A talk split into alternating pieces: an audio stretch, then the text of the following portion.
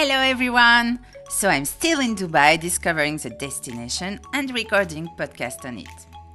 After the podcast on Expo Dubai that I put online two weeks ago, here is a new podcast. It's on Burj Al Arab, an iconic and legendary hotel of Dubai, but also one of its most famous symbols all around the world. I'm sure you've seen it on Instagram or on postcard for sure.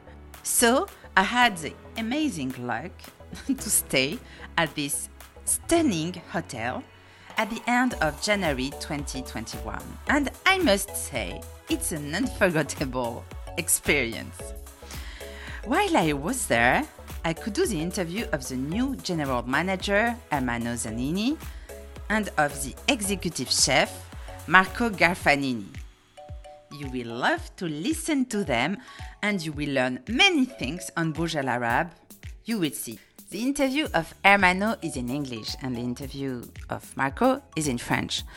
So, for those of you who don't understand very well English, I put a translation in French of the interview of Ermanno in the presentation text of the podcast. So now it's time to listen to them. Enjoy!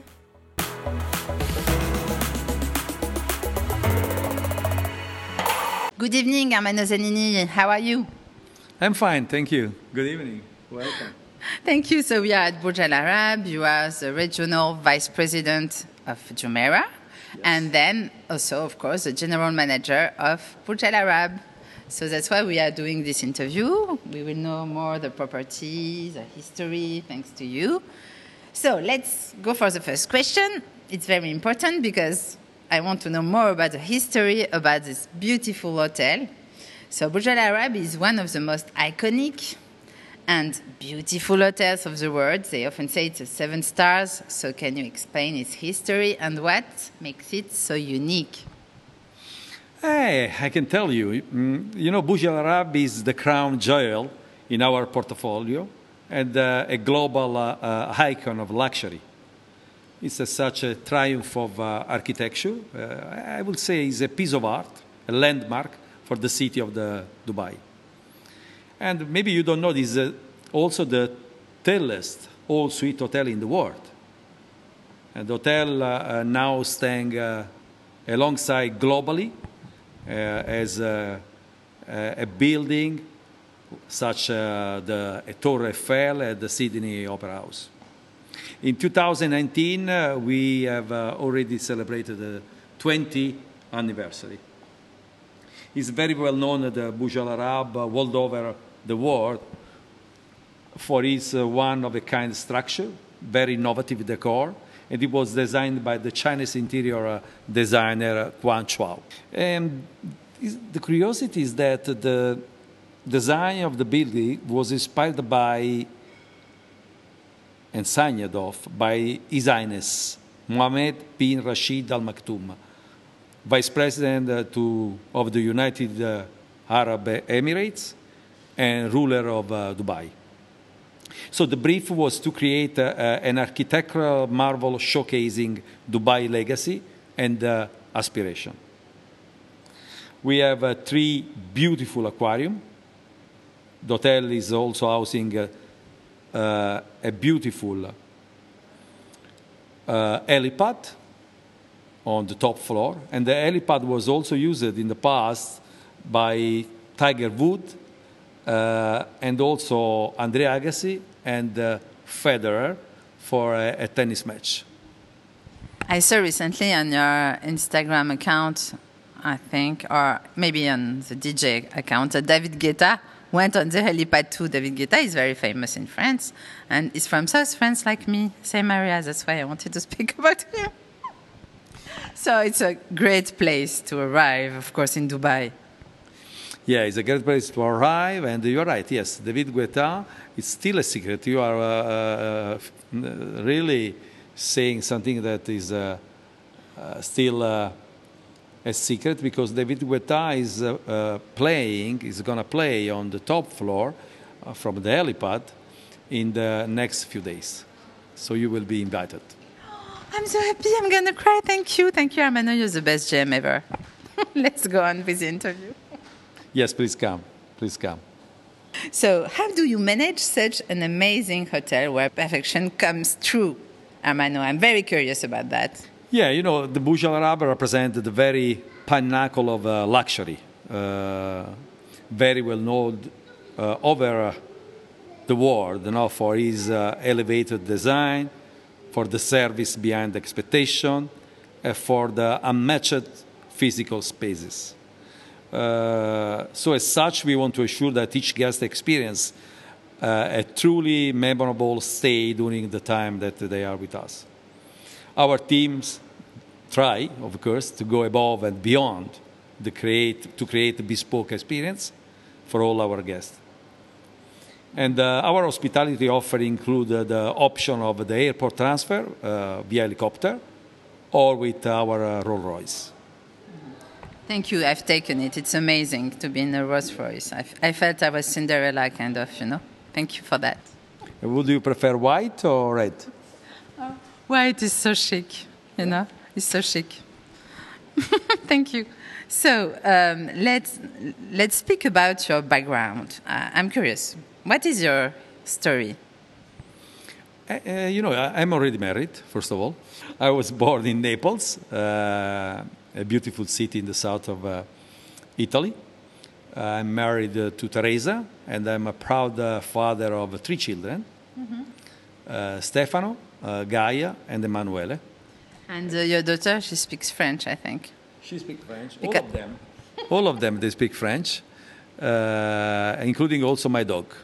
The dog also speaks French. Come on. Why not? There are some dogs who speak French.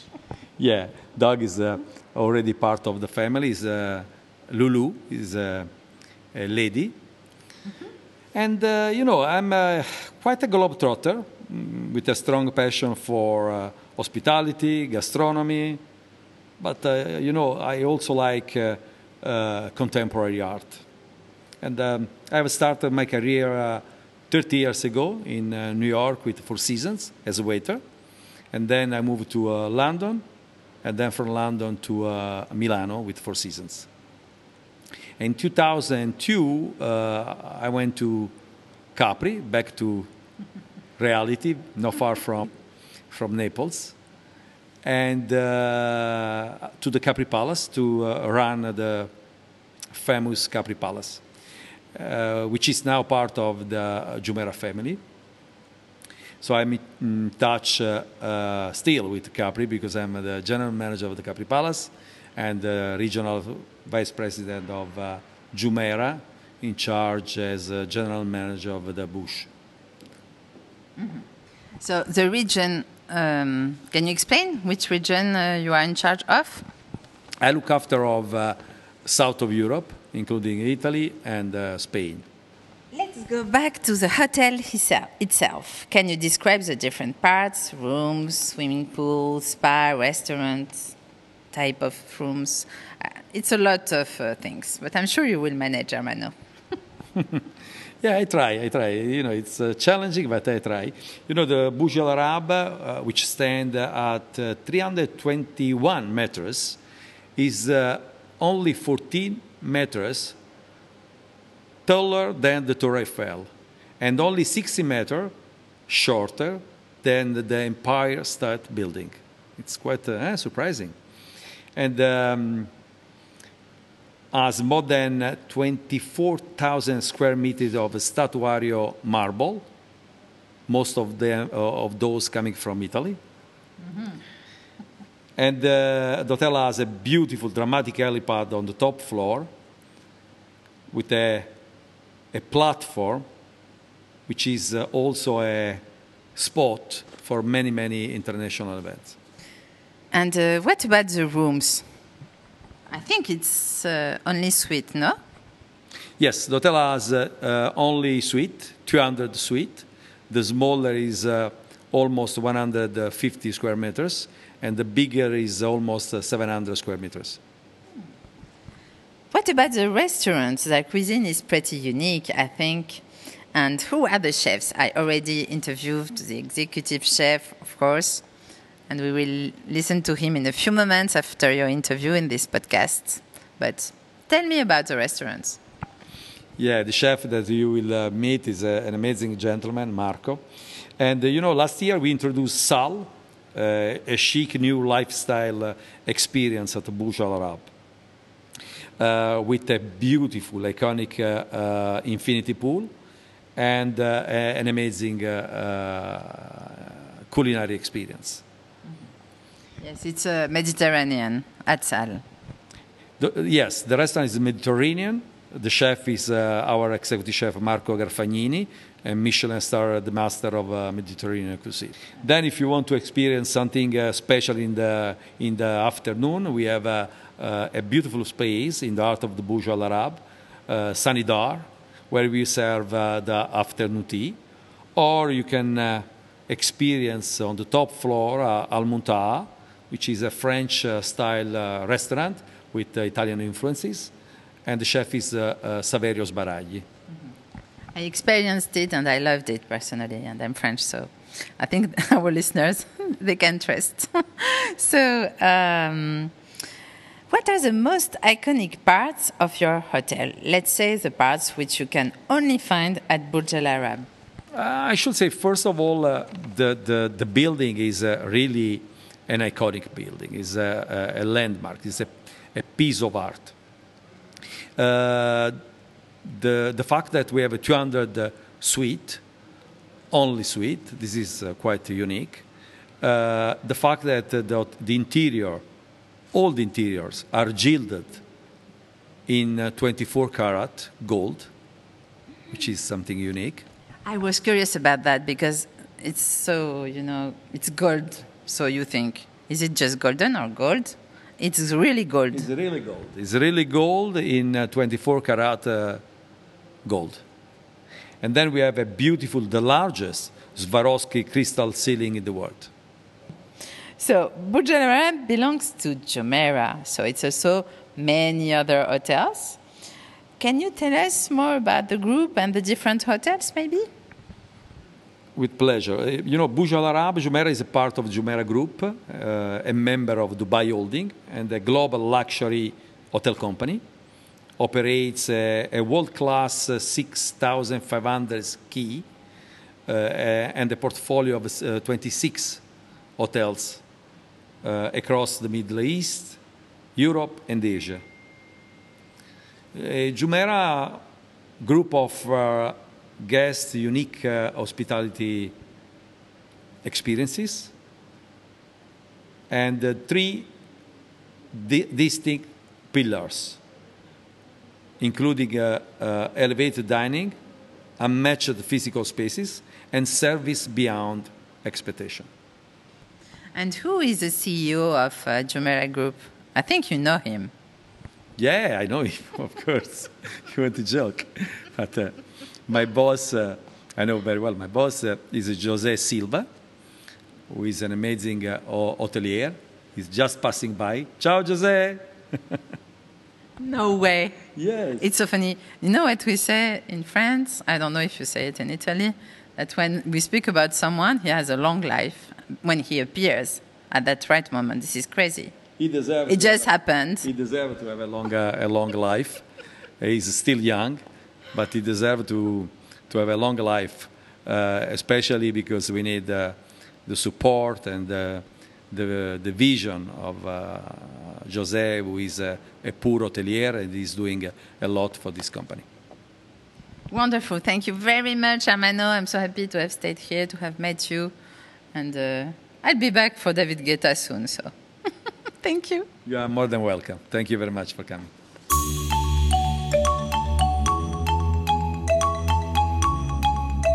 Bonjour Marco Galfanini. Bonjour. Alors là, on est sur la terrasse du restaurant Salle, c'est bien ça.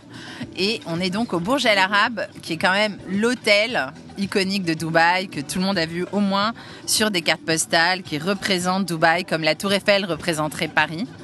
Et euh, déjà, je suis très heureuse d'être là et très heureuse de vous rencontrer, Marco, parce que c'est vous qui vous occupez de toute l'offre restauration de cet établissement euh, dans le monde entier. Alors, euh, en gros, ma question, c'est euh, comment c'est arrivé, peut-être, pour commencer? Parce que je crois que vous avez travaillé beaucoup en France. Oui, c'est arrivé après une grosse expérience euh, un peu partout dans le monde, France, Angleterre, Italie, États-Unis, etc. Et après, après Paris, je, suis descendu ici avec M. Silva, après les jours 5 à Paris. Alors, M. Silva, il faut expliquer qui c'est quand même. M. Silva, c'est le CEO de la, del Jumeirah et c'est notre inspiration pour, euh, pour tout ce que c'est l'FMB de notre compagnie. Mm -hmm. Alors, CEO, pour ceux qui ne parlent pas anglais, ça veut dire euh, le big boss, quoi, le patron du groupe Jumeirah. Et donc, le groupe Jumeirah a beaucoup d'hôtels, ici à Dubaï, mais aussi dans le monde, notamment à Capri. Et, et donc, euh, il faut savoir que c'est lui le big patron. Et donc, vous avez travaillé quand même avec lui. Oui. J'ai travaillé 16 ans. Cette année, c'est la 17e année que je travaille avec lui, consécutive.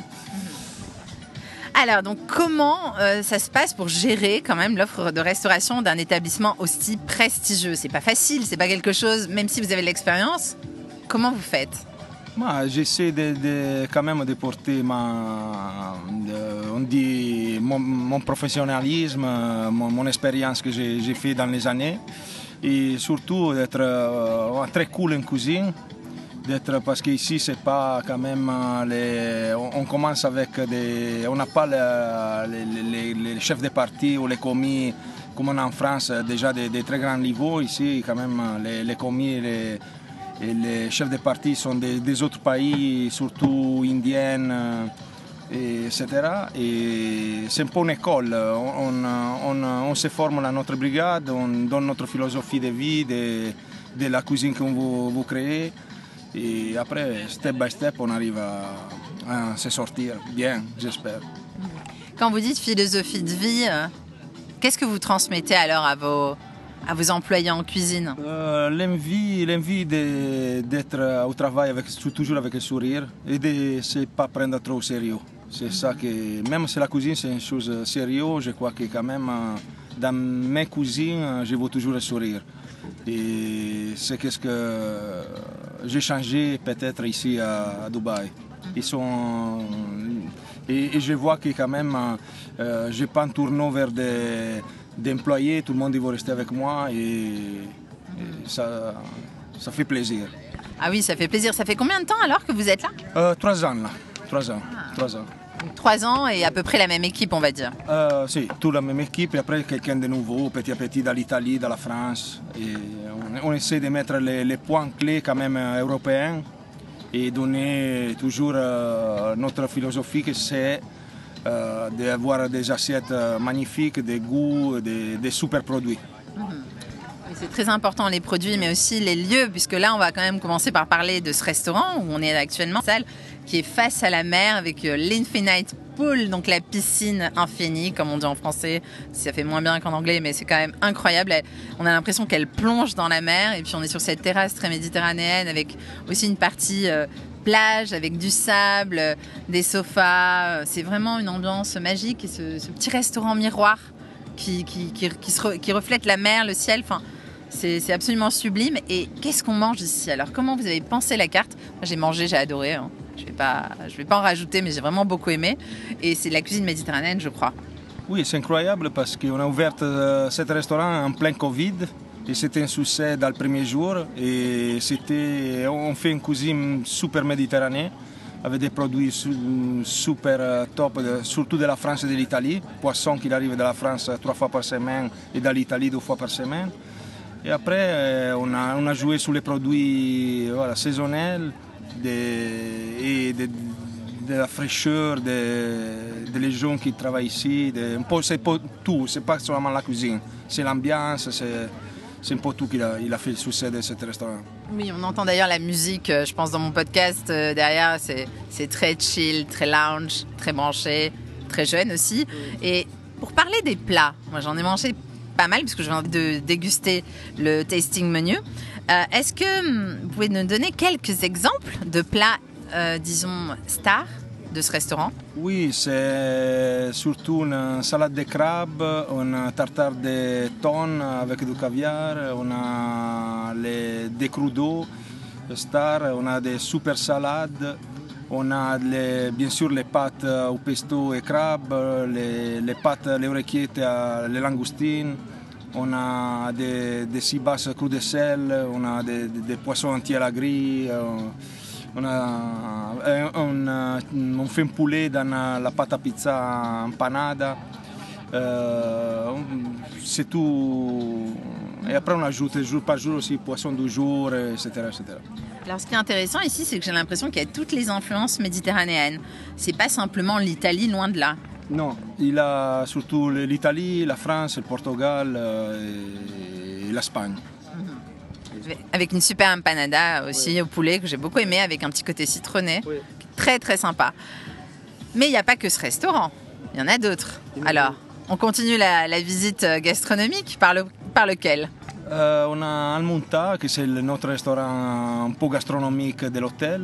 Le chef, c'est Saverio Sbaragli, c'est un chef italien qui travaillait avec nous déjà et aussi avec M. Silva. Il est arrivé ici, ça fait quelques mois et il est en train de lancer ce euh, super restaurant, plus petit des salles. C'est un restaurant de 45 ans et c'est sous la terrasse euh, euh, panoramique de l'hôtel, au 27e étage. Et on voit un vue magnifique. C'est, une cuisine euh, euh, français avec un peu de touch italien, mais surtout français. Et Saverio, il a vraiment travaillé avec une école française et il a, il a euh. C'est un super menu dégustation. Alors ce soir, bon, je vais peut-être me laisser tenter par le menu dégustation puisque j'y vais ce soir. C'est quoi le plat iconique alors de ce restaurant iconique hein, Puisqu'on a bien compris, euh, la vue doit être complètement incroyable, la situation est juste dingue. Mais s'il y avait un plat à prendre au-dessus de tous les autres, ce serait lequel? Euh, c'est un carpaccio de bœuf à la truffe noire. Ça, c'est son assiette, un de son assiette euh, fort.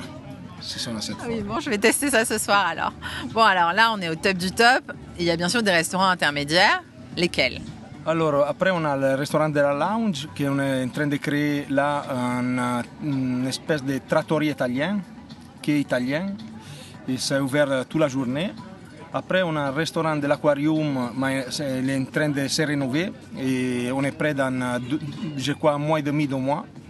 Mais on ne sait pas encore le concept qu'on fait. On a un restaurant arabique aussi, mais c'est un gros buffet fermé pour le Covid pour l'instant. Et restaurant chinois aussi à buffet fermé pour le Covid. Après, on a un restaurant en bas euh, qui on fait que le petit déjeuner pour l'instant. Aussi, on est en train de faire des projets dessus. Et avec euh, M. Zanini, on est en train de, de recréer des points de restauration. On ne sait pas si ici sur la terrasse ou etc. Alors, tout à l'heure, vous parliez des produits. Vous disiez c'est très important, les bons produits, et c'est sûr qu'en cuisine, on va dire c'est la base. Vous faites venir des produits de France, d'Italie. Mais ici, vous travaillez avec quels produits Pour qu'on ait une idée, parce que les gens qui nous écoutent, ils connaissent pas forcément euh, la gastronomie locale et les produits locaux. On a euh, tous les produits du monde. On a la chance d'être à moitié entre l'Europe et l'Asie. Pour ça, on peut trouver. On n'a pas vraiment les, les saisons parce que quand c'est la saison euh, l'été en Asie, c'est l'hiver en, Fran- euh, en France, en Italie. Et, mais on, on peut trouver tous les produits qu'on veut. hein. C'est vraiment un rêve ici. euh, On, trouve tout, tout, tout. Par exemple, la truffe noire, quand c'est pas la saison en France, on la- l'achète en Australie. Ou, on a, vraiment tout. On les poissons, on préfère vraiment les poissons de Méditerranée parce que c'est vraiment notre goût. goût ici, c'est des, des eaux chaudes et les poissons, c'est pas notre goût euh, européen, on dit. Et vraiment, c'est la différence entre le poisson d'ici et, c'est énorme. Et comme produits locaux, on va dire on va, euh, ce serait quoi alors que vous utilisez? On, utilise tous les qu'est-ce que c'est, fruits et légumes euh, d'ici. On a, on a plein de fermes aussi qui ça commence à être euh, à Dubaï. On a même des fermes de poissons ici, euh, bio. On a, ils sont en train, il y a des Italiens qui font la mozzarella, la burrata ici. Il y a plein de monde qui est en train de, de ils cherchent de, de s'innover, de faire des produits complètement euh, émiratis. J'adore l'idée de la burrata made in Dubai, c'est exceptionnel. Et elle va se vendre en plus, c'est ça qui est dingue. Parce qu'elle va être aussi bonne qu'en Italie, ils sont très forts. Puisque bien sûr, c'est des Italiens qui vont leur apprendre, comme vous par exemple. Donc oui, euh, c'est vraiment incroyable pour vous comme cette expérience de France, venir à Dubaï. Alors vous en pensez quoi de Dubaï? Comment vous vous sentez? Ça fait trois ans que vous êtes là, alors vous avez une petite expérience là. Moi, je trouve une ville euh, très, une ville fantastique dans, dans les points de vue. De, si quelqu'un veut, il veut sortir, il a 10 000 restaurants de, de, de, toutes les façons, les plus gros restaurants au monde, les plus grands chefs au monde, ils viennent ici. C'est une ville super euh, sécure, point de vue de la famille, des enfants, etc. Et vraiment, je suis étonné de, de, la qualité de vie de, de, de, Dubaï. Je la conseillerais à tout le monde. Et l'Italie, ça vous manque pas trop? Euh, Ça me manque, bien sûr. Ça me manque le, la famille, les amis. ça me manque euh, l'Italie et la France aussi. Et euh, on cherche de ne pas penser à ça, de penser à positif. Oui, parce que là, on est au soleil, de la bonne musique, oui. la mer, la piscine. Oui, c'est sûr que les positives ondes, elles sont là. Et, et, donc, en Italie, vous êtes d'où? Parce que ça, on n'en a pas parlé, en fait. Votre, votre background, comme on dit en anglais, votre parcours avant Georges V, c'était quoi? Je suis de Carrara, Toscane. Et après le Georges V, j'ai fait un peu comme, tous les, grands chefs, euh, beaucoup d'étoilés, trois étoiles, trois étoiles à Florence, à Paris, à, Londres, en Espagne. J'ai ouvert mon restaurant dans le 97 en Italie, en Toscane. J'ai pris l'étoile Michelin dans le 99.